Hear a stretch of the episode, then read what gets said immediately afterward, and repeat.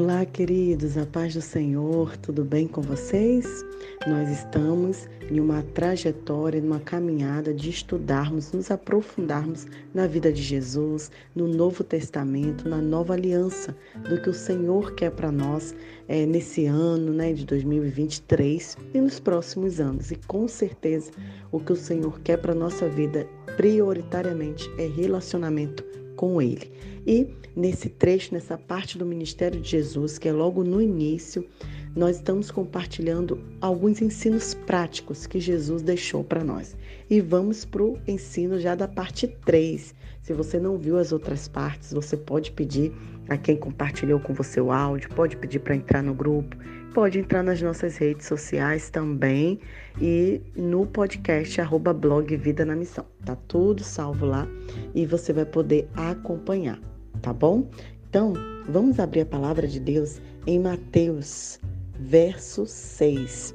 Eu quero trazer para vocês neste dia duas verdades sobre a oração e duas verdades sobre o jejum.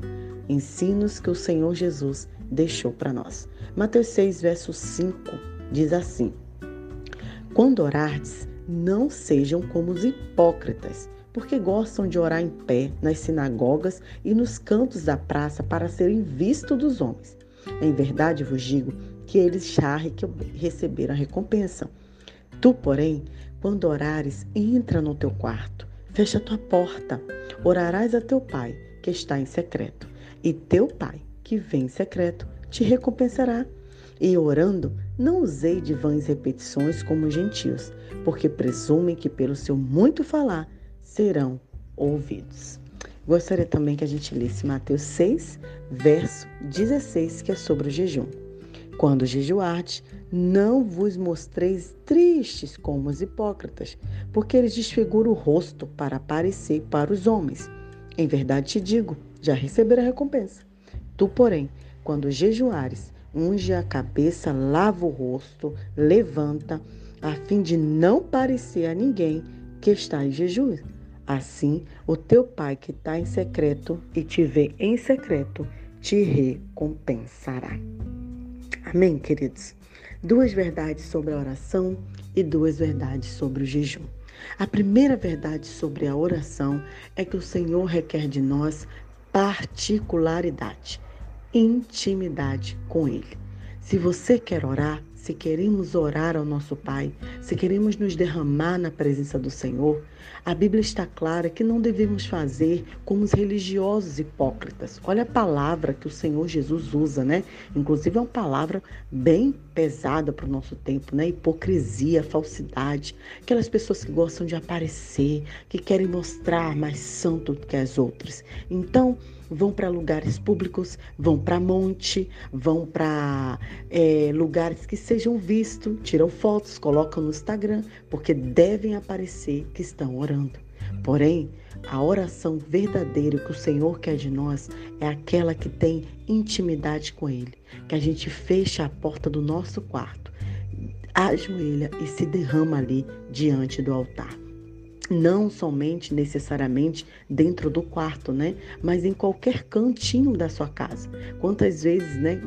O, o melhor lugar e momento que eu achei para orar ao Senhor foi dentro do banheiro, porque aí eu sabia que eu não seria incomodada. É isso que o Senhor quer de nós. Quer ter uma oração verdadeira com o Pai?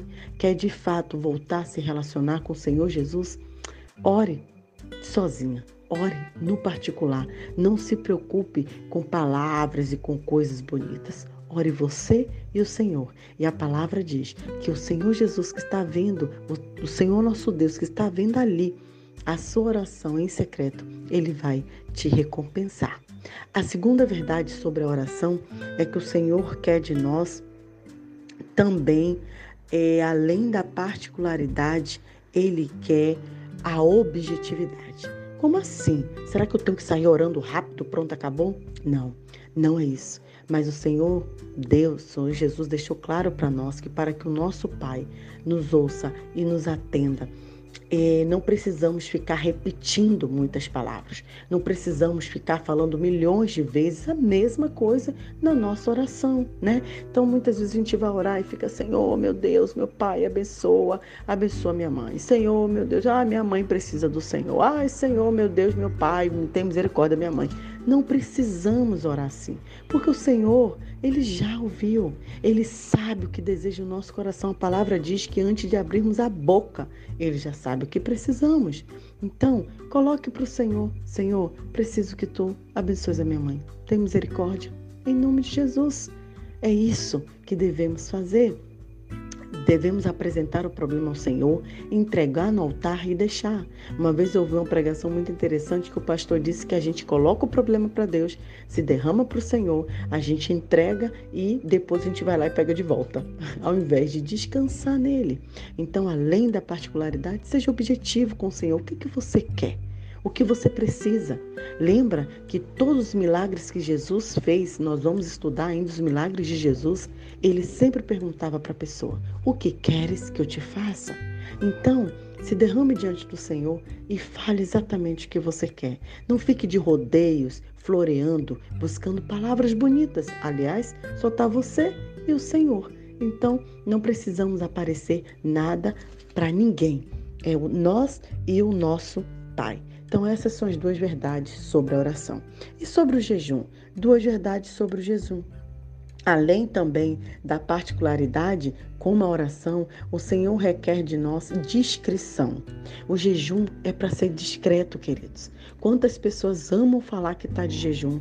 Ai, irmã, não vou comer isso porque eu estou de jejum, estou de propósito com Deus. Deixa eu falar uma coisa com você. Ninguém precisa saber que você está de jejum. Muito pelo contrário, quem faziam isso eram os hipócritas, como a Bíblia está dizendo. Se você está em propósito com Deus, fique para você. Guarde em silêncio, fique em secreto, lave seu rosto. Não fica porque antigamente os religiosos eles ficavam com a cara de triste para que todo mundo percebesse que eles estavam com fome, que eles estavam em jejum. E aí sim as pessoas iriam é, ver que eles eram religiosos, né? que eles eram santos. O Senhor não quer isso, queridos. Ele olha a intenção do nosso coração. E por fim, jejum também é relacionamento com o Pai, é relacionamento com o Senhor. Não é para a gente ficar se é, amostrando, se gabando, ou como diz no Moçambique, gingando, né? Não, eu oro sempre, três vezes ao dia, quatro vezes ao dia. Não.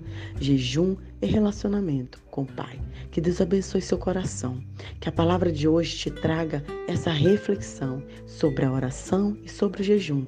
Que você separe esse tempo sim. Que você descanse no Senhor sim. Mas que você seja discreto, porque isso só deve ser feito entre você e o nosso Pai. E o nosso Pai que está no céu, que te vê em secreto, em secreto, ele te recompensará. Que Deus abençoe.